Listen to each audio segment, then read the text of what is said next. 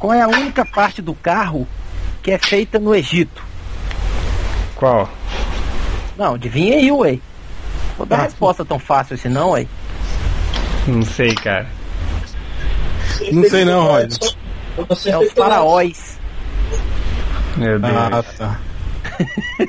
Era melhor não ter perguntado, né? Qual que era a resposta. Então o cara chegou e cumprimentou uma tora de madeira. Que hora era? Uma tora de madeira? É. Que hora era? Sei, cara. Era oito horas. Nossa. Caramba, pior.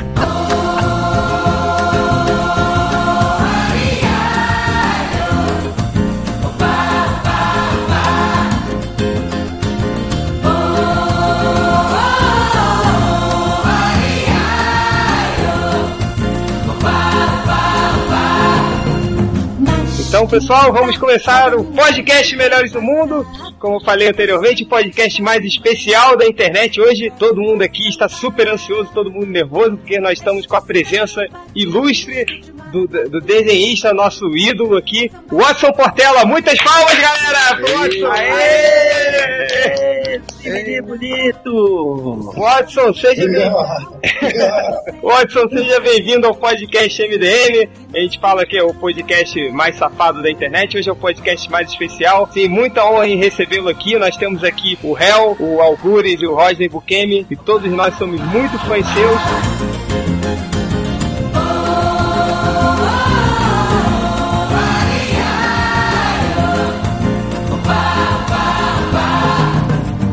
Watson, vamos começar então esse podcast que eu queria saber um pouquinho. Quando você começou a desenhar e como você entrou no mundo dos quadrinhos, assim. Fala um pouquinho mais sobre isso, como você começou a, a não só a desenhar, mas qual foi seu primeiro trabalho, onde na, na sua carreira de artista você começou a virar mais para as histórias em quadrinhos, para a gente saber mais um pouquinho. Olha, eu comecei a, a fazer quadrinhos no Diário de Pernambuco.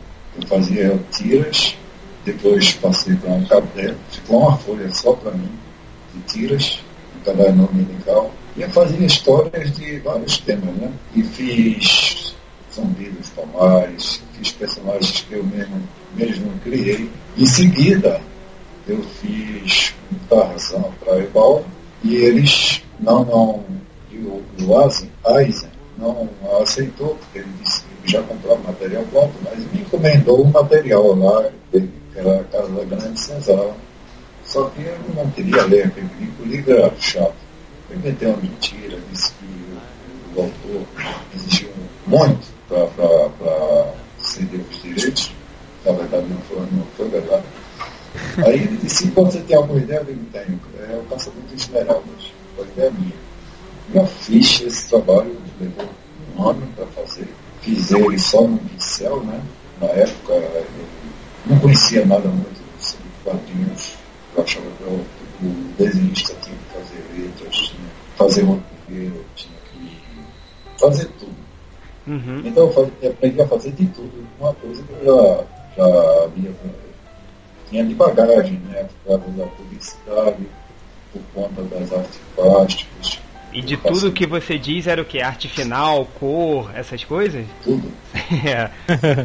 então, hoje em dia não mudou nada não, tá é, tudo a mesma coisa. Watson, é, eu lembro que eu, eu, cheguei, eu acho que a primeira vez que eu vi um material seu era da do foi quando você desenhou algumas edições do Chat, do Chat, né, que era um uma espécie de text, né, nacional, que eu acho que quem escrevia era o seu irmão, né? Exato. Então, nessa isso foi o quê? Isso era anos, início dos anos 80? Não, não morar no Rio, comecei a trabalhar para a editora VEC, eu fiz uma história chamada O Começo. Eu estava cansado de enviar material para a editora e entender muito. Aí eu disse, bom, se ele rejeitar essa aí, eu vi, eu vi uma, uma matéria sobre a Spectre. Só tinha desenhista brasileiro, né? Então eu enviei. Ah, se ele rejeitar, vai ser. No começo vai ser o fim, né? Aí ele aceitou. Isso era a Spectro, a revista de, de terror, né? Exato. É, foi lá ah. que eu vi o primeiro trabalho dele. É, eu e... também acho que eu lembro de ter visto o primeiro na, na Spectro. É, eu também. É, eu comecei escola. Watson, e aí, eu acho que esse período foi um período que você refinou um pouco o seu traço, né? Você tinha um estilo mais voltado assim pro quadrinho tradicional. E eu acho que daí foi quando você começou a, a, a seguir uma escola mais europeia, assim, né? E lembra até que chegou uma época que as pessoas te comparavam muito ao Moebius. Acho que até te chamavam você de do Moebius brasileiro, né? Na É, época exato. que você lançou Paralelas também, né? O pessoal fazendo um pouco de correlação com o, o Garagem Hermética, né? É, é, esse período em que você, digamos, é, é, encontrou seu traço, assim, foi mesmo com influência do, do- desse quadrinho europeu? E como é que você teve acesso a esse material, assim, né, na sua vida? Olha, quando eu iniciei o Paralelas, eu não tinha nenhuma referência de Moebius ou de qualquer outro artista europeu. Isso aí eu, eu fazia história de terror. E me veio uma ideia, porque eu recortava do jornal umas matérias de pessoas que estavam sumindo no ar, desaparecendo na frente de todos. E durante, eu acho que um mês, saiu direto matérias de pessoas sumidas, gente que sumia dentro de ônibus, no quintal da casa. Eu fui recortando e aquilo foi me deixando curioso. Eu decidi fazer uma história baseada naquilo. E peguei o, o cangaceiro lá e uma mulher que era do, do futuro, do presente, né, do, meu presente, na época era 75, era 76. Joguei, fiz a história, mandei para a editora, depois que eu enviei, eu me lembrei, caramba, eu trabalho com a Espectro, é uma revista de terror. O editor vai rejeitar, eu tô ferrado, esse mês eu dancei. Porque você É, trabalhava com uma editora, você trabalhava com uma editora e mandou material pra outra, foi isso que aconteceu? Eu trabalhava para a Beck, Ah, com a revista Espectro. Ok. É, Foi, é, logo, foi logo, logo após eu ter enviado, eu fiz é, o começo, a editora aceitou, e aí eu passei a fazer história de terror. Na terceira, na quarta história, foi que eu tive essa ideia de fazer essa, esses paralelas. Aí me lembrei que trabalhava numa revista de terror, né? E aí eu pensei, pô, o editor vai rejeitar esse material. Que era uma coisa- que era uma pegada mais ficção científica, né? Paralelas. Exato, não tinha nada a ver com terror, né? E aí, para minha surpresa, o editor disse, disse ia publicar porque disse, segundo ele, o material tinha muito a ver com terror, tava os monstros que havia na história, essas coisas todas, né? Então eu disse, ah, beleza, não vou perder meu, meu mês, né? Vou ganhar o meu, né? Aí ele publicou, foi a partir daí que, que começou tudo para mim.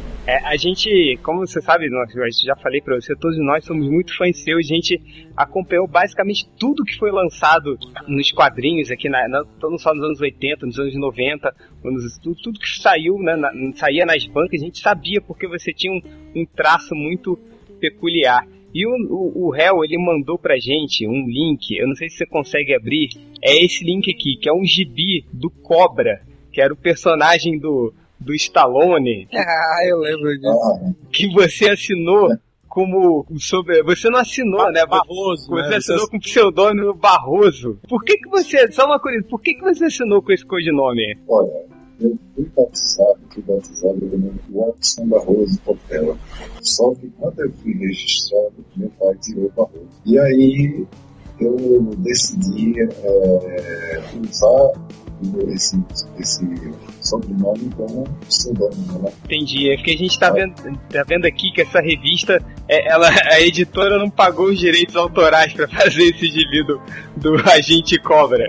Foi por isso que você usou seu, seu, seu pseudônimo? Não, não, não, não. Eu, eu nem sabia que eu não tinha usado.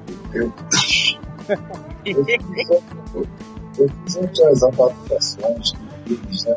Mas assim, eu não assisti o filme. É, eu não assisti nenhum deles. Na verdade, alguém ia pro cinema, né? Assistir e me contava. E aí eu desenrolava a história do meu.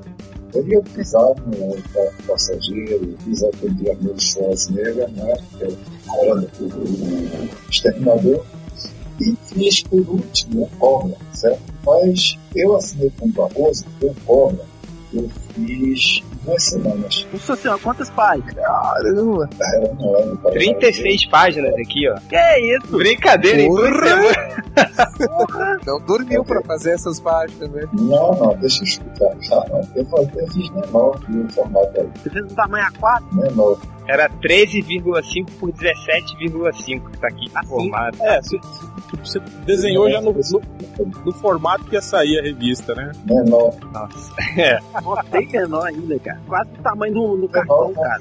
Tá certo. O Watson, uma coisa que a gente tava falando também é que, assim, você fez tudo quanto era trabalho, né? Outra que a gente lembrou aqui, que foi o réu, que ele, ele passou pra gente até um almanaque do Gugu, que você também fez, fazia no, no, no, nos anos 90, na época que saía gibi do Gugu. Tem algum, algum caso curioso, assim, por exemplo, quando você, você assim, pegava o.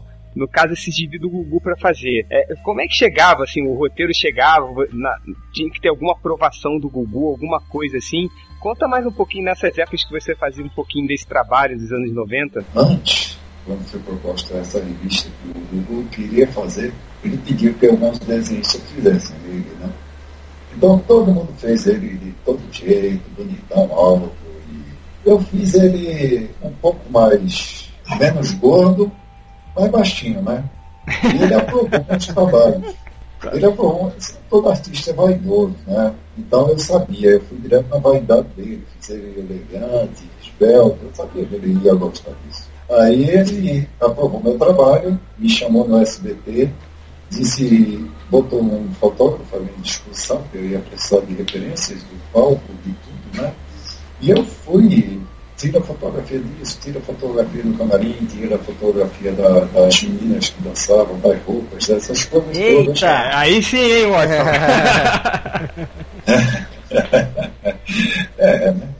Aí eu peguei todas as referências que precisavam, aí o roteiro era feito por lá. Né? E, eu desenhava. Daí a revista ia para o Google, o só fazia divulgação no programa dele. Né? Teve um lance curioso, porque quando eu comecei a fazer a revista do Google, o pessoal que era do departamento, que era o pessoal de super-heróis, começou a criticar, né? Dizendo, oh, o cara vai fazendo Google, que vergonha, não sei o quê. Mas de repente, o passou a vender mais do que qualquer super-herói da editora Abril. Uma coisa aí que eu queria conversar contigo. É, você sempre teve. Pô, o, o seu desenho, o seu, o seu desenho é conhecido por todos nós que éramos adolescentes dos anos 80, 90, pelas mulheres maravilhosas que você desenhava, né, cara? E, e eu lembro. Ô, ô, ô, Réu, só antes de eu concluir, era um cara que desenhava bunda de mulher mais perfeita que eu já vi, cara. Isso é verdade, isso é verdade. Nossa senhora. então, ó, e o que era legal é que, tipo assim, você fazia isso no quadrinho infantil, quer dizer, na revista do He-Man, da Tia, na revista do, do Gugu, a gente sempre tinha a oportunidade de ver, né? Uma, uma gatinha de biquíni, né? Um fio dental e tal, né? Na época, tipo assim, não, não, tinha nenhum editor que ficava pentelhando, não, isso não pode, que é isso, essa mulher tá pelada demais, não sei o quê. Ou não, era mais liberado naquela época? Nada, liberado nada, cara. O problema é que eu causava lá dor de cabeça pro chefe de arte ele ficava pau da vida, porque eu tava calcinha aparecendo, eu tava aquela bunda, aquela mulher, uma bailarina do Gugu. Tava uns barraquinhos aparecendo, né? Mas eu tinha o apoio do diretor do departamento. Então, uma vez, o, o, o chefe de arte censurou um quadrinho meu do Gugu, só que aparecia a calcinha da menina, mas quase aparecia mesmo a, a dela, né? Aí o cara foi passar baixo, cara, com um calçulão, né? Aí eu, quando eu vi toda a vida, falei com o diretor o diretor, o diretor do departamento, ele chamou o chefe de arte, deu uns poucos, ele mexeu no meu original, disse, o trabalho que ele fizer vai sair do jeito que vai, isso era pra mais capaz aparecendo uma champinha da minha. Fica assim. tá certo.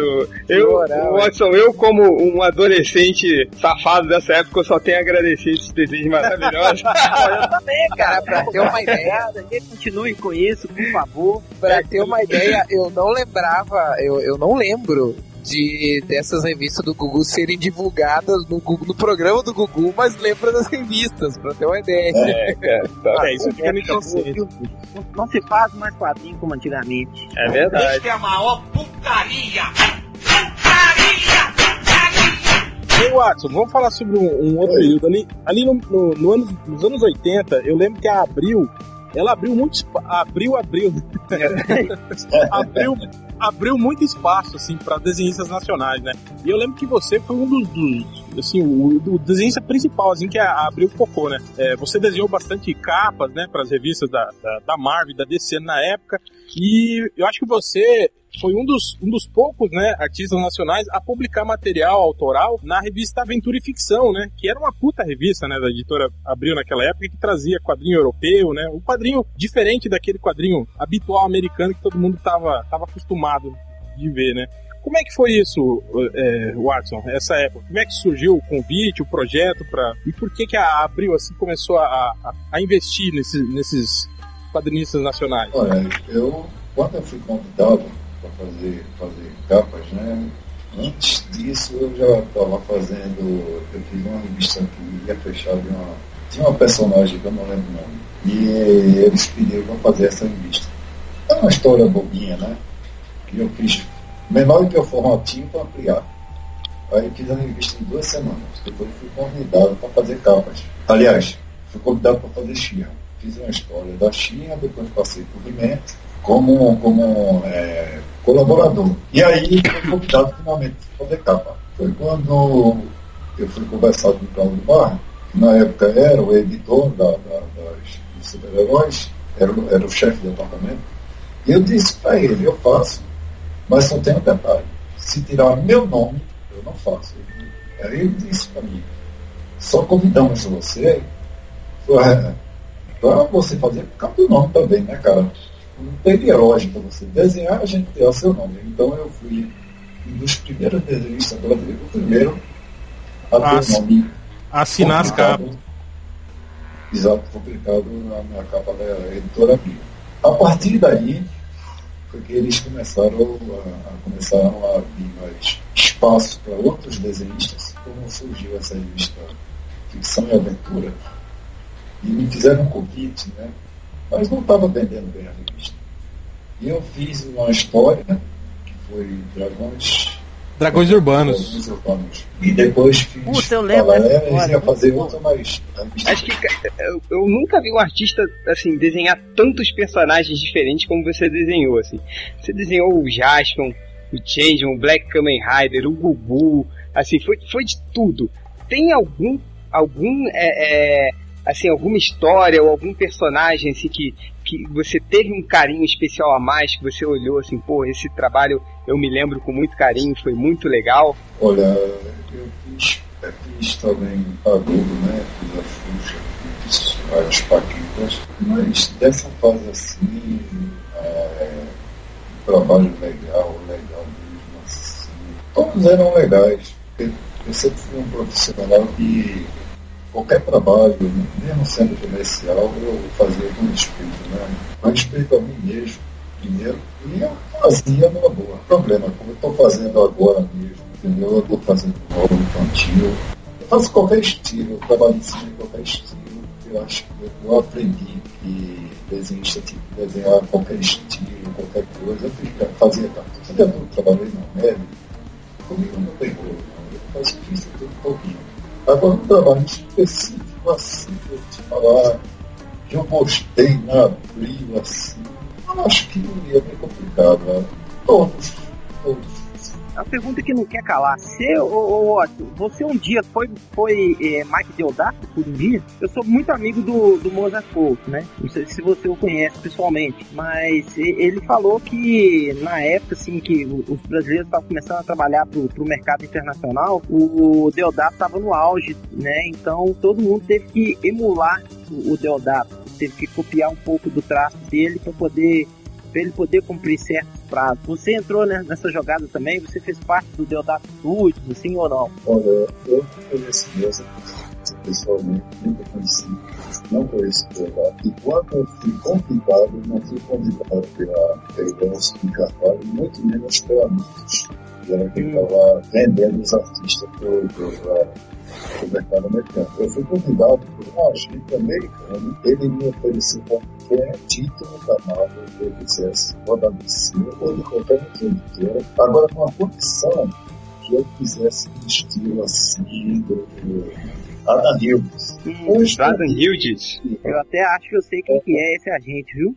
Mas vai lá, continua aí. assim, e eu olhei pra ele e eu disse, cara, eu não sou, não vou continuar no Rio, não gosto de super-herói, e eu vou continuar sendo eu mesmo. Ele disse, se o programa for grana, eu pago seu preço. Eu disse, não, você não pode pagar meu preço. Meu preço é, sou eu, que não gosto de fazer super-herói, cara.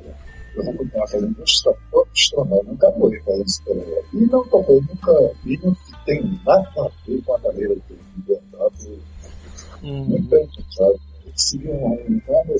E se me permite a pergunta, esse tal agente chama-se Dave Campite? Não. Olha! Não é ele. Ufa! Olha só. Qual, você pode citar o nome? Não tem problema não. Olha, eu não lembro bem, mas eu lembro do, ele falava com sotaque português muito bom. Em inglês, ele falava com sotaque inglês muito carregado. Eu lembro que o nome dele, o primeiro nome, Roger, não sei o que. Ah, então eu também não conheço não. Esse cara eu não conheço não. tá certo. É americano, né? Ele falava muito português. Watson, você falou dessa, dessa sua experiência assim, internacional que te chamaram, assim, bancaram que, tipo, qualquer personagem da Marvel, qualquer personagem da DC que você desenhasse, assim, é, você teve alguma outra experiência internacional, alguma outra, algum caso legal que você queira contar, assim, sobre mais o mercado internacional? Teve um convite para ir morar na França. né? Trabalhar na França? Exato. Fazendo o quê? Para não, ser publicado em. E não, não, lhe apeteceu a... Não, eu, eu falei com, com o dono da, da editora, me convidou, eu estava como tradutor no, outro lado da linha, né? Ele ia traduzindo, e eu perguntei para ele, disse, é, você vem para cá, nós temos é, residência para você, escola para os seus filhos, vai ter aulas francês na sua casa. E aí eu fiz a simples pergunta para ele. E aí, como vamos ser tratados, já que somos estrangeiros? Ele respondeu que não, não, como eu era artista, não haveria problema não. Eu digo, e por acaso está escrito na minha testa que eu sou artista e na testa dos meus filhos, que eles são filhos de artistas, para não sofrer qualquer tipo de preconceito. Ele ficou calado, eu disse, não. Então, Watson, você falou que o, você nunca gostou, né, do estilo de desenhar super-heróis e tal, né? E, mas eu acho que um dos seus últimos trabalhos, né, antes desse, dessa retomada da sua carreira, foi o A Última Missão, né? Que você trabalhou com os personagens do, do, do Colonhese. Eu, não, na verdade, esse, esse trabalho eu fiz muito depois, quando, depois que eu abandonei os quadrinhos. Eu não estava mais fazendo quadrinhos, eu estava me dedicando mais a curso, né? Ministrando o curso, comecei em São Paulo, na verdade. Eu larguei os, os quadrinhos em São Paulo, porque fui para fazer os livros, ilustrações para livros do Reino Universal, né? E aí passei três anos ilustrando livros, depois fui ministrar curso de desenho pela oficina lá de São Paulo, lá perto de casa, eu ia a pé, né? E esse trabalho, aí o último volume eu fiz com fanzine, bem depois, bem depois que eu larguei, larguei os É, isso já-. Já foi nos anos 2000 já, né? Foi sim. Então, é, a gente conversando com, com o Mozart Couto, ele também é um cara que tem, tem bastante anos de estrada. Aí ele falou que chegou um momento, assim, que ele, que ele, ele parou e olhou, assim, pro, pro mercado de- editorial de quadrinho e simplesmente ficou, assim, já não tinha mais vontade, né, de, de participar daquilo, né. É, esse período que você se retirou, assim, dos quadrinhos, teve um pouco a ver com isso, Watson? Não, não. Eu me retirei, eu, a, a minha vida particular já, eu não tinha mais distância nem para nada, porque finais de semana que eu precisei descansar, mas sempre tinha que entrevistas para jornais, sempre, tinha que ir para um evento, eu não tinha mais sossego, eu estava muito estressado, então eu dei uma entrevista onde várias editoras estavam- me né? não tinham pago, e eu chamei de vigarista, bandido, ladrão, e dei nome aos sabe? Saí, de- detonei todos os setores, dei os nomes deles, e sabia que ia haver represália. Então, me esperei, fui direto tiro, né? Já cutucou dos onde dói, né? Deixa eu te fazer uma outra pergunta assim. Eu, eu- as uma das suas revistas, na época que você desenhava, os heróis da TV, o Spielberg, o Jaspion, foi responsável por um dos meus traumas de infância. Que foi que, na, é, no, acho que lá por volta de 92, alguma coisa, tinha uma revista do Spielberg que você mandasse, assim, se você mandasse uma cartinha pra editora Abril, você ganhar, você concorria a um desenho original do Watson Portela. Isso era um destaque. Eu mandei várias e obviamente não ganhei. E, mas o, o, isso vinha em destaque na página principal da revista do Spielberg. Assim, como você mesmo estava falando agora que você foi um dos caras que lutou para ter um nome sempre publicado assim, eu me lembro que na época do colégio, quando tinha essas revistas saíam, é, você era um nome que todo mundo sabia. Assim, então, é tipo, ah, já viu o, novo gibi que saiu do Watson Portela e tal? E, e eu aqui, como todo mau jornalista, eu abri sua página do Wikipedia para procurar pra, por pauta para entrevista, eu vi que você foi chegou a ganhar um fã-clube dos anos, nos anos 80. É, isso é verdade, essa informação? Olha, na época, isso foi na época da Grafipar, eu fui o primeiro desenhista a ganhar um fã-clube com meu nome. Aí depois surgiram mais três três clubes assim foram abertos em meu nome. Um deles na Paraíba. Eu lembro bem. E como é que era o seu relacionamento com eles? Como é que era essa coisa de fã-clube? Eles ligavam para você? É, é, você entrava em contato com eles? Assim, como é que era essa rotina? Era por carta, né? Eu escrevi para eles agradecendo e mandaram uma foto, eles fizeram um desenho desenho, o cara tinha 4 metros, tinha todos os personagens que eu já tinha feito em toda a minha vida. Aí mandaram uma foto enorme, mostrando todos os meus personagens que ele desenhava, sabe? E, e, os outros também. E eu respondia todos. E na época que eu trabalhava com as editoras, eu colaborava com os fanzineiros também. Isso fazia parte de. De mim sempre faz parte, né? O fanzine. Eu sempre colaborei desde o início Sempre gostei do brasileiro, sempre dei força para os brasileiros. Eu só, só queria que ele falasse um pouquinho sobre o, o que ele está fazendo agora. Eu sei que ele está com com uma graphic novel infantil, né, Watson? Vai para lançar em algum momento agora? É, exato. É, Estou terminando uma graphic novel. Os personagens não são meus. Então, são personagens e misturados com meu estilo, né? Personagens é, cabeça rouca, se chama, né? E eu estou fazendo, eu faço os personagens, mas o cenário, o resto, tudo é bem ao meu estilo, assim. E as outras figuras que aparecem também no meu estilo. É algo bem diferente. Trabalho infantil bem misturado com o meu estilo de trabalho. É uma coisa meio similar ao que, o que, o que foi feito no, naquele especial que foi muito premiado, que você participou, que foi o De Volta pro Futuro, né? Acho que a diferença é que naquela época você, você dividia a arte da edição com outro desenhista, né? Mas é, é um pouco disso, é uma mistura de, do, do, seu estilo, né, com personagens infantis. Exato, é uma edição de, de, de Volta desafio de cenário. É, o cenário, os personagens de, de fundo, né? Eu lembro disso. E, e os personagens de fundo. Eu fazia os personagens secundários. Uhum. Tanto desenhista fazia, fazia é, os trapalhões. Mas aí tinha essa figura lá, né? e assim mesmo foi quase um aluno para me concluir esse álbum, porque ele foi publicado lá embaixo. Sim, esse não, esse eu estou fazendo sozinho, né? eu um arte final, fazendo um trabalho meu mesmo, não tem não tem arte final do outro. Esse, é um trabalho aprimorado. Eu comecei em novembro e agora estou concluindo esse trabalho. Isso, já tem editora, tudo já, já programado ou ainda não? Tem sim. Isso aí isso é um trabalho de, de, de, de Goiânia, é um trabalho da Cristian, Cristian Queiroz, que projetos para a cultura de incentivar Ah, ok. Ele vai e vai mudar, ele faz cores, vai e vai cuidar da edição e tudo mais. Queria saber, assim, dessa nova geração de, de artistas que está aparecendo aí, não sei se você acompanha e tal, Queria saber se você conhece, se você gosta de algum, assim, se você admira o trabalho de algum artista, por exemplo, o Ivan Reis, o, o Roger Cruz, O até Rodney, próprio o Bukemi. Não, cara, eu não, não, chego, não chego no pé desses caras ainda não.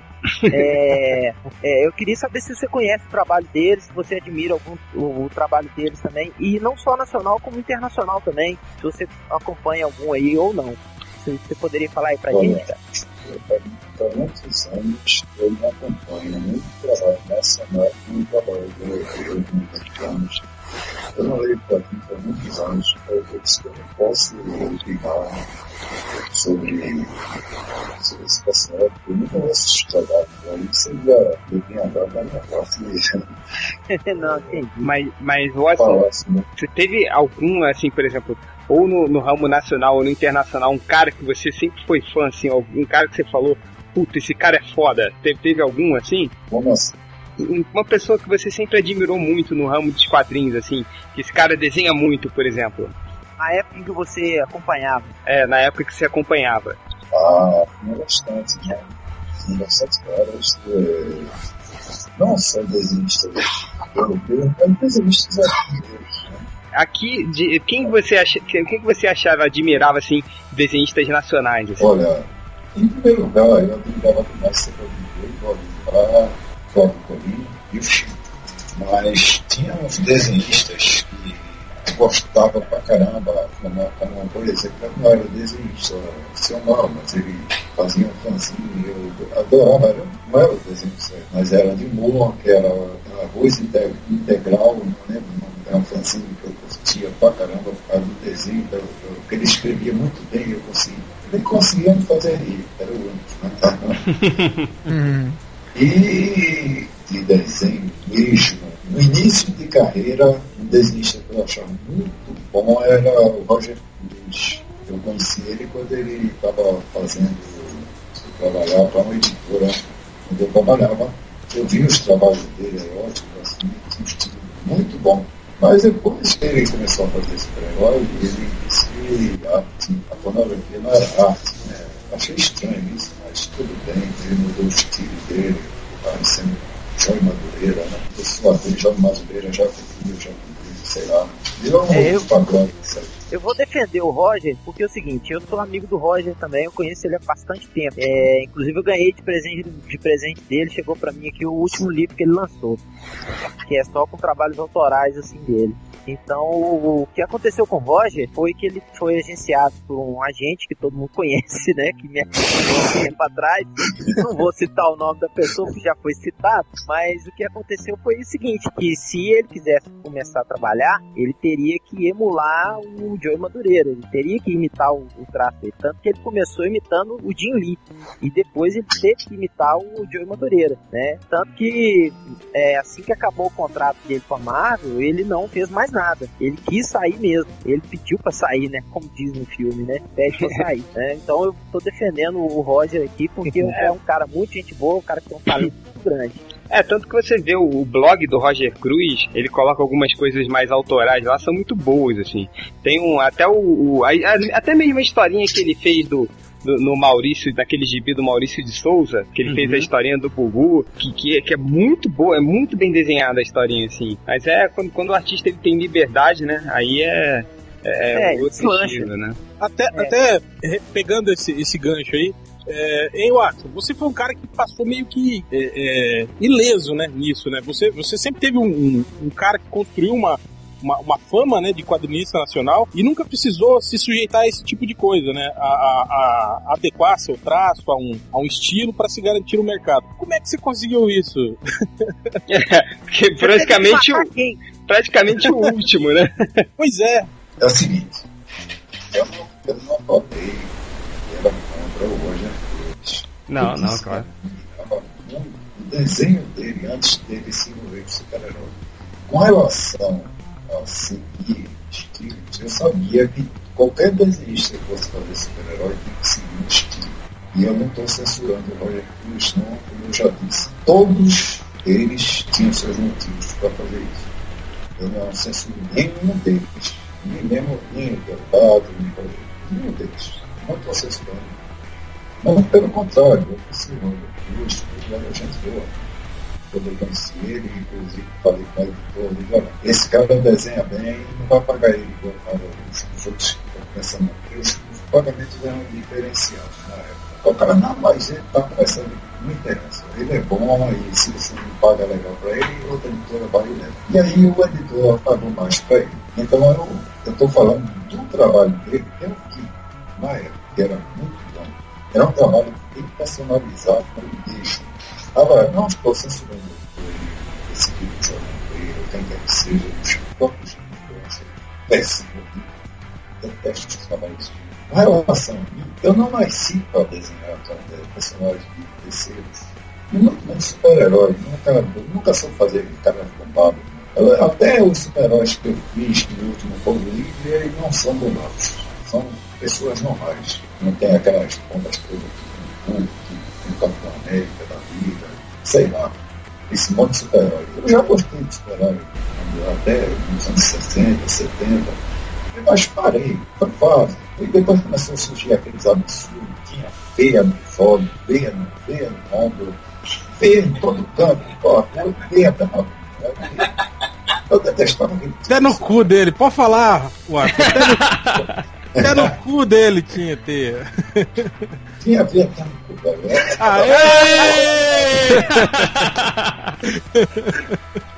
Eu me ficava me perguntando como é que o faz pra cagar com tanta veia. aí era bem por aí, entendeu? Aí eu, eu digo, eu me nego a fazer super-herói mesmo. E aí fiquei fora dessa. tá certo. Eu sempre fui autoral, cara. Eu sempre fui autoral e eu nunca quis. Eu sei, eles pagavam mais, a turma que trabalhava aí ganhava bem mais que eu. Mas eu sempre fui um cara que faço meus trabalhos por amor. Então eu digo, não, não, não vou me vender para os gringos, não vou imitar da Rio, se eles querem, não, não vou imitar ninguém, nem vou fazer porra de super-herói veiudo, não, se for, eu não faço. Isso eu fiquei. Eu, como trabalho com, com quadrinhos e tal, sempre tive esse sonho de trabalhar com quadrinhos. É, chega uma certa hora em que você fica estafado mesmo, você fica cansado, cara, de, de de desenhar tanta violência, é, tanto sentimento de vingança, essas coisas. É meio filosófico que eu tô falando, assim, né? Mas é o que a gente, é o que o Mozart falou com a gente uma vez, cara. Eu assino embaixo. Chega uma hora que você não aguenta, cara, entendeu? Então não tô querendo, não tô falando mal do quadrinho assim, nem de, de, de, editora, nem nada não. Mas chega uma hora que você cansa de fazer sempre a mesma coisa, sempre aquele espírito de, de querer matar um ao outro e tal. Você fica um pouco é, é estressado disso. Então eu acho que o Watson, assim, que, que é da mesma geração do, do Mozart e tal, eles não, não, não, se deram muito bem com isso por causa da, da, filosofia mesmo de cada um, o jeito de pensar de cada um, cada artista, né? Eles como artistas. O lance do Jasper, né? Jasper não, sei lá, o personagem que estava no original. Teve um cara que foi sorteado e ganhou, e eu fiz o desenho a cores e fiz a dedicatória e foi amador do cara. Pô, ah, tá vendo, Tio? Tá vendo, Tio? cara que ganhou. Pois é, eu não ganhei, cara. Pô, eu mandei um monte de cartinha, né? Mas eu não fui eu que cuidei disso. Foi a própria editora que fez o sorteio lá. Claro. E aí veio o nome da pessoa pedi pra desenhar. Pode, você pode falar com, com, com o Chainsaw, ele, ele não vai ficar magoado, não. Pode falar que você não gostou. Pode falar, sem problema. Então, me deram, eu não lembro bem o nome da, da pessoa, eu fiz o trabalho, fiz o personagem colorido, fiz a dedicatória e mandei, né? Outra coisa, é, outra coisa que vocês falaram antes eu ia é, ressaltar, tá é com relação ao do cansaço. Realmente existe um cansaço. Porque para a moça já foi mais complicado, porque ele nunca saiu do limite. Para mim foi bem complicado, porque eu saí daqui, eu lá no Rio, depois no Paraná, depois São Paulo. Então era muito desgastante você trabalhar o tempo todo e ainda dar palestra, ainda boçal, perguntar para você, ó, oh, quanto o Disney está tá vendendo? Eu falei pro cara, o é que eu tenho a ver com Disney? Foda-se foda a Disney, né? É, e de repente chegou, chega um cara e vem cobrando, sabe? De mim. Pô, cara, você deveria fazer assim, assim, assado. Aí eu olhei pra cara dele. Eu disse, você trabalha. Ele disse, eu trabalho num banco. Eu digo, é, você fica com a sua bunda sentada o tempo todinho É, e ainda vem criticar sem saber como é os bastidores do quadrinho. Cara, vai pra casa, velho. Eu não vou te responder, não. Você não sabe de nada, sabe?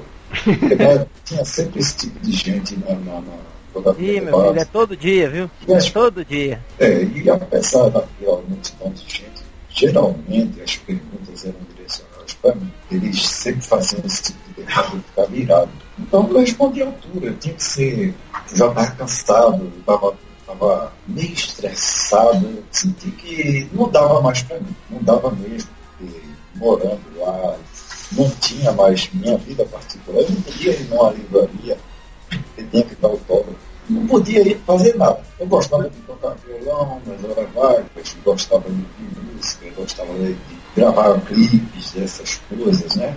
assistir filmes. Eu não podia me dar o luxo de fazer mais nada disso. Eu estava perdendo a minha vida particular com os quadrinhos. E eu tinha meus problemas, como todas, todo mundo tem. Eu sou uma pessoa normal, como qualquer um, certo? Então eu tinha que. que... Aí comecei a cansar, que começou a me dar um canso tão grande, cara. Aí eu decidi dar um basta. Eu não, agora chega, vou me afastar, não vou mais voltar.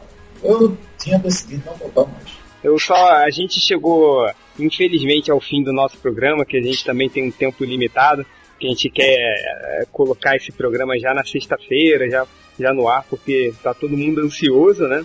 É, eu tava até brincando com, com o réu aqui, antes de começar a, a entrevista, falei, puxa, cara, tô nervoso pra caramba pra começar, mas é, o Watson só tem a agradecer a você aqui em nome de todo mundo do MDM por ter aceitado participar a gente sabe que, puxa, já, já é segunda-feira, já são 11 horas da noite, é tarde. Então, a gente, puxa, agradece muito a sua disponibilidade. É, você quer deixar algum último recado, alguma última coisa, Watson? Primeiro, agradecer a vocês. Para mim, eu, eu sempre disse, eu é o reconhecimento do Deus, né? E os elogios que vocês me fizeram, eu agradeço de coração, porque isso é o resultado de, de muito suor eu só consegui isso através do meu suor, da minha batalha, da minha luta. E quero ressaltar assim, eu jamais critiquei desenhista brasileiro algum, nenhum deles, certo? Porque somos todos companheiros de, de batalha, passamos pelo mesmo sufoco todo desenhista brasileiro passou.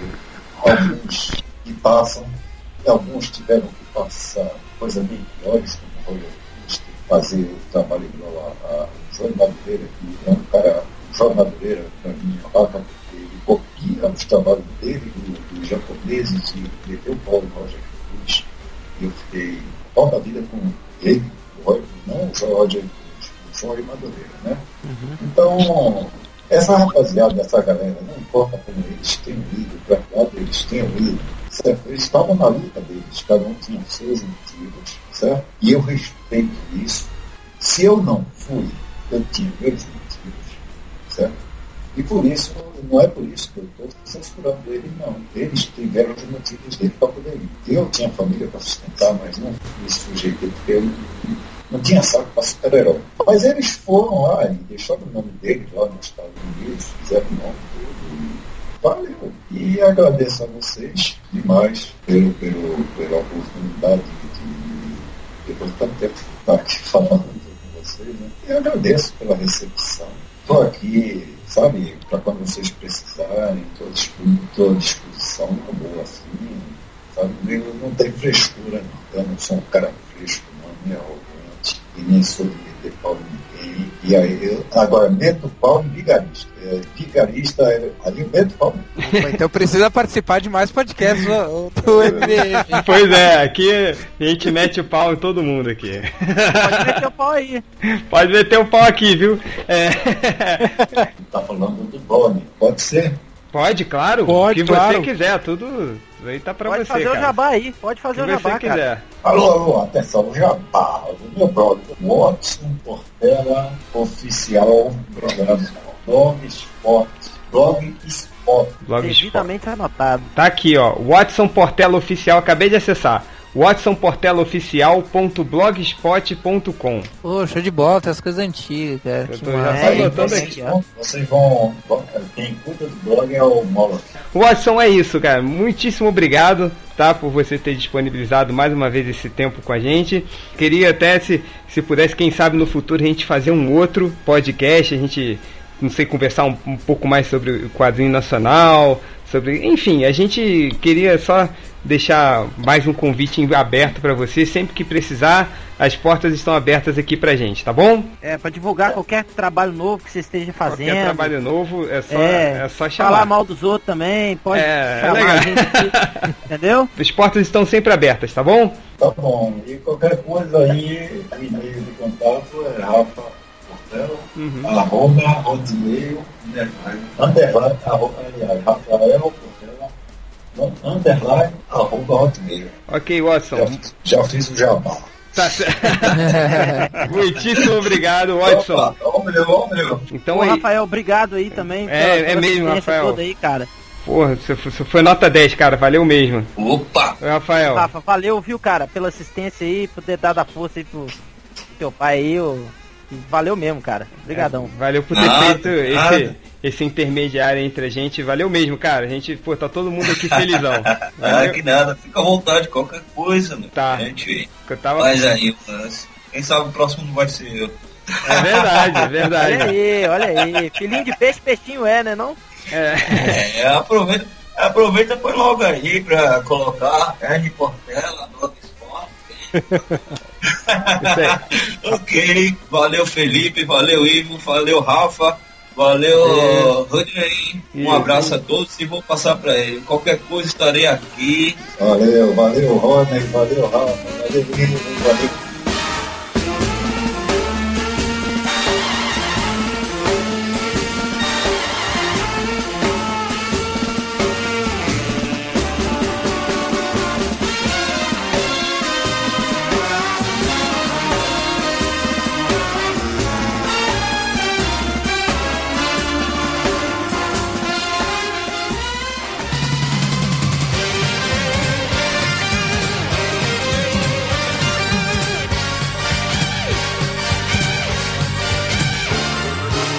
Vamos para a leitura dos comentários. Você quer Não vamos não, não quero ir. Tá bom, desculpa. Eu vou se eu quiser. Tá bom, desculpa então, tá? É, carinho. É, só, por favor, senhor Rodney, você. Ah, agora sim. A vossa senhoria poderia ler os comentários de hoje? Como Claro. diria, como diria o Didi, nobres embaixadores, nobres bacharéis. No- Nobres bacharéis. É, eu escolhi o comentário aqui do Gelani. Sei, olha, olha que puta que pariu, cada nome que aparece nessa leitura de comentários. Vamos lá, Gelani. Deus com cabeça de elefante e um monte de braço. Pontinho, pontinho, pontinho. Isso explica porque o Brasil exporta vários desenhistas e quase nenhum roteirista. Inteligência impera. Ô, Gelane, se por um acaso você já leu algum conto do, do, do Howard sobre o Conan, ou se você já leu alguma historinha do Conan, existe um- um- uma história chamada A Torre do Elefante, que inclusive, quando Barry Smith desenhou, ganhou o prêmio Eisner de melhor roteiro e desenho, tá? Então, menino, tem o Deus Elefante lá com cabeça elefante Então, e corpo de gente. menino. Então, menino, seu inteligente. Ô, menino. Ora. Não, só ele, ele tá criticando que, que é uma ideia idiota ter uma divindade com cabeça de elefante e várias, vários braços. Ele nunca viu Avisa- Kali. É, Ele não, não avisa, conhece Ganesha? avisa essa mula que o Ganesha existe na mitologia. Ah, não, existe o- há, sei lá, escrito 5 aqui, ó. mil anos essa porra. Qual é que é o nome desse cara aí, Rodney? É o Gelane. Ge- Alguém já quer indicar ele pro Não, Capivara? já é. Ah, na Já é. já é. Já é? O, o Hel, se faz, manda ele pra Capivara Humana da semana como se fosse o He-Man dando o recado do desenho final. Vai lá.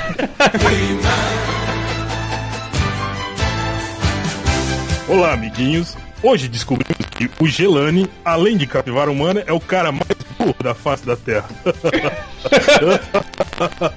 ah, Gorpo, você é uma gracinha. cara. que, meu Deus, que visão do inferno. O, o, Cara, He- surreal. foi o, o He-Man dando uns fox no corpo. Meu Deus. Cara, o Por que buraco, cara? Será que o é? Porque ele não tem perna, não tem nada, né, cara? Cara, não, então, de Tem baixo buraco embaixo É, da, é um grande dele, cu, que é o cara. dele? deve ser um grande cu, cara. Como é que o Golfo Pô, ele faz? é extremamente vulnerável, ele, então, né? É, cara. É o arete mete toda a cabeça ali. Meu Deus do céu, vai. Ah, continuando aqui, vamos, vamos voltar pra essa porra. Aí o Rubens vira e fala assim: merda de filme, merda de convidado e merda de podcast. O padrão é esse. Ô, Ruda, por que, que você escuta ainda essa porra? É então? porque nós temos merdas de leitores, é por isso. É, é, leitor mesmo. Assiste novela então, porra. É. Ah, ah, beijo. Vai, Hel, você tem comentários aí? No comentário do podcast, o Creed fala o seguinte: reclamar de toalhas bagunçadas pela casa, limpar a máquina de lavar roupas, realmente o nerd reverso é a mulher da relação. Aí. Procede, Change? É a mulher mesmo? Eu ele não é sei, agora ele não tá mais aqui em casa. Então, mas hoje, outro dia lá no trabalho, ele falou, como é que era? Ele, que ele tava falando da, da, da- senhora Nerd Reversa aí, que ela falou que tem muito pulso firme, né? Que ela manda no Nerd Reversa, aí ele falou, não, não é ela que, que tem pulso firme, eu é que sou, sou um Eu sou frouxo fraco. mesmo, né? Então sim, Nerd Reverso é a mulher da relação. Pra, pra ele estar num casal, sendo que sou eu e ele, e ele ser a mulher da relação, é porque ele é muito mulherzinha mesmo. É muito bicha mesmo. Ah, comentário do Rod Rodman. Ele fala assim: Não é por nada não, Change, mas até as edições que o Coxinha fazia pro podcast ficavam melhor que essa que você Não, não fez. foi, não foi. Aí ele falou: recuso. Eu ouvi com o fone de ouvido e tinha hora que as músicas de fundo abafavam o que estavam se falando. Ô Rod Rodman, ó, eu vou falar pra você. Eu tinha até contratado o Malandrox pra fazer a edição do podcast, mas o Change chegou, não, não vai não. Sou eu, eu que sou o cara. Eu que sou o agora." fodão. eu que sou o senhor fodão. Eu sou o fodão. Mas é esse lance da música. Depende do ser mais- fone. Ser mais alto. Não, é, é proposital, porque vocês afinal estavam reclamando que o pod tava ruim mesmo. Aí a gente coloca a música alta pra vocês ficarem ouvindo a música e não escutarem as. Não tem culpa se você não tem um fala. fone com equalizador foda como o meu tem. Tá bom? certo. Pobre. Vai. O, o DLM 1982, ele fala assim: Porra, que podcast mais escroto. E esse corto, que cara chato. O que ele tá fazendo no MDM? Aí o, o corto re- responde assim: Nunca ouviu falar em comediante de escada, seu ignorante. Eu sou chato que faz parte do plano. Aí eu digo: Corto, não faz parte do plano. Você é chato você é chato mesmo, cara. É, tipo, é, é igual o. É, ah, o, o Nerd Reverso e o Bugman falam a mesma coisa aí, ó. personagem chato. Eu não sou chato de verdade. É mentira, eles são muito chatos, sim. Tem um podcast sobre a Anne Hathaway de vestida de, de mulher gato com, com orelhinha. Podcast Aí eu, ou post? o post é. Aí eu não sei por que diabo que os caras começaram a falar de traveco no meio do. Tá. Porque já. É, é, que, que, puta que pariu, é. Por quê, né? Por quê? Por quê? Você ainda, É. você ainda se surpreende com isso? Por quê? 99% do blog, né? É, vai. Aí o Ricardo fala assim, uma questão filosófica. Aí como nós temos um filósofo aqui na mesa, É. eu vou transmitir pra ele a questão. Você prefere pegar um traveco igual a Anne Hathaway, tipo, idêntico a ela, mas com um pinto, ou uma mulher igual a Dilma? e aí, Augusto? Tem que escolher uma, velho. Vai lá, filósofo. Cara, Pensou eu não- demais, pensou Tem que demais. escolher, é uma ou outra. Vai lá, Hathaway com pinto ou a Dilma? Ah, páreo duro isso aí, cara. Ó, eu acho tá que eu fico. demais, Eu acho que eu fico. Eu acho que eu fico com uma mulher igual a Dilma, cara. Demorou, hein? É, o demorou. É o Gene Gaúcho. eu acho que é isso. Eu acho que o único que iria na Haraway com pinto da nossa, do nosso Não estado está na mesa. É, não está na mesa hoje, né? E- mas todo mundo sabe quem que é, né? Tem um aqui do Pastor Galileu que em algum. Ah, no post do, do, do Superman. Superman não vai ser esse dois coraçãozinho que o réu fez. Ele pediu uma pro réu postar uma foto dele, então eu tô só transmitindo. Vou postar uma foto só da minha giromba pra ele. pra ele rezar, ele ajoelhar em cima e rezar. O Creed vai botar ela no altar. É verdade, ele vai tirar do Malandrox e botar a sua lá. É, é, comentários aqui rapidinho do Mo, Mo Mandrake fez o melhor comentário de todos. Teve uma galera reclamando do bifovo que eu, que eu fiz, né? Que eu coloquei as fotos, dei a receita. Aí todo mundo tá falando, ai, que nojo, gorduroso, não sei o que. Aí veio o Mo Mandrake e falou a mesma coisa. Bicha. Quem tem nojinho do bifovo é o mesmo tipo de viado que diz que a Nana Gouveia tá gorda. cara, perfeito, cara, perfeito. Não, não Manda um podia. abraço pra ele, vamos dar um prêmio. Dá- Dá um prêmio pro Mo Mandrake, melhor comentário da semana. Não, não É. fala isso que ele já ganhou um prêmio da, no programa passado e não recebeu até hoje. Ah, é, tá. Mudando! É. Ó, Só dizer pra ele que ele só não recebeu porque os Correios entraram em greve. É verdade, é verdade. Três meses, né? Que o Correio tá em greve, né? É. Comentário aqui do Thiago. Cara, aí, olha isso, cara, velho. Puta que pariu. Aí a gente fez o, o post lá do, do trailer do Cavaleiros do Zodíaco, e que tem a. que eles recriaram alguns momentos do anime e botaram aquela cena que o Shun dá uma encoxada no, no Yoga, assim, né? Que ele, tipo, abusa sexualmente do Yoga. Aí fez um monte de piada, fez um monte de brincadeira. Aí o cara vai e fala. Pessoal, esse lance do anime é para ser um ato de sacrifício, pois o Yoga estava tão congelado que o, Jun, o Shun podia morrer no processo. O cara fica puto com essas coisas. né? Morrer com o processo. Ele, ele, ele foi queimar a rosca É. do lado do outro pra aquecer o outro. É, que- aí, morrer. tipo- Morrer como? É, o fato do Shun deitar-se por cima de Yoga para aumentar seu calor corporal, aí não tem, não tem nada demais para a cultura japonesa, porque os japoneses ficam Não. deitados, encoxados um no outro, isso é normal, né? Cara, é, normal. super japonês normal. Vive, vive imaginando tentáculo alienígena entrando em cu e buceta de, de pessoa.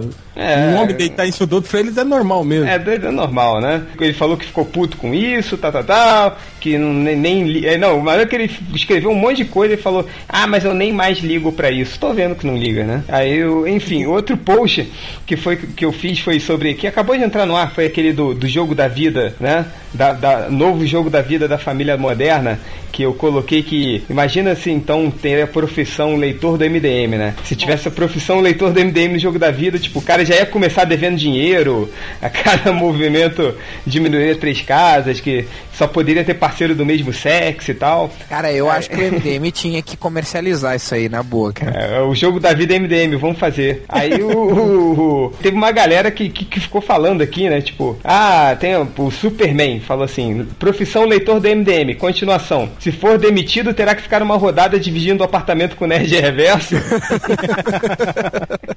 Se ficar bêbado, terá que dormir de conchinha com leitor gay de sua escolha. E se for pego na importadora do Ultra, terá que assistir o vídeo do sapão com a meia na rola. Aí vem o Max Ricardi. Vocês falam dos leitores e se tivesse a profissão MDM? Se comprar um box de DVDs, tem que comprar o boneco de 50 reais junto. Se for, se for pra Europa, tem que dar uma passadinha na zona. Se- tem que ser gay ou ter língua presa ou, ou os dois. Opa, ratinho! Ratinho! E tem que bloquear um leitor por semana. Aí o. Ô, o- falar nisso, o Riei voltou, hein? Voltou? Agora ele é, tem que avi avisa o porco, que ele Avisa é o porco. ele é o Shuma Gorati agora. Mais um pra ele bloquear. O Sir Jones Cast também falou que, que outro do, do, do- da profissão leitor do MDM tem que recitar Marisa Monte, né? Quem se lembra? Esse foi o pior. Cara, numa boa, o que que passou na cabeça dele pra ele fazer aquilo? Não sei, cara. Pior, mas colocar no YouTube, a velho. gente não pode mais falar dele, que ele pediu pra eu não falar. Inside de artista. É. Servir de... Outra coisa, servir de coxinha pra ala rosa do, do blog, dar voadoras e quem merece, quem não merece, chupar o próprio pau, ter os pés, erra- os pés errados, ser citado no próximo podcast, explodir os outros em BH, fazer um post rosquinha de merda, fazer os leitores de seu blog se unirem e criarem um blog, e quando ele estiver fazendo sucesso, trazer os leitores para o seu blog como estagiários efetivos. Curtir. Isso, isso o MDM faz muito. É, curtir transexuais e de curtura padaria. E shortinho. E atenção, um desafio aqui do Renan Passos que ele falou. Onomatopeia de porrada na mesa. Falou assim: Eu imito o Silvio Santos melhor do que qualquer um aqui nessa porra. Roger Bukemi, eu te desafio. Ai, Então, fuder. Re- Renan Passos ou outros leitores que quiserem desafiar o Roger Bukemi para um duelo de imitadores. Mandem seus arquivos em MP3 para melhoresdomundo.net@gmail.com, que se você for selecionado, você participa do podcast em um desafio de imitadores nacional com o Rodney Bukemi. Topa Vai o desafio, tomar. Rodney? Topo. Vai, vai, vou colocar. Topo, você, você já tem o troféu do melhor imitador do Brasil aqui do MDM. Claro, Então- Quero, Então- quero, ver, quero ver imitar esse que eu imitei agora, quem que é? O agradeço. Ele é tão bom que ele imita, nem sabe quem que é Nem o sabe cara. quem ele é, mas ele imita. Então, quem quiser desafiar o Roger Buchanan para um duelo de imitadores, manda pra gente o, o- um, um MP3 de você fazendo alguma imitação que você participa aqui do podcast durante um minutinho e depois a gente desliga na sua cara. Então, até o próximo podcast, seu bando de inúteis. Tchau!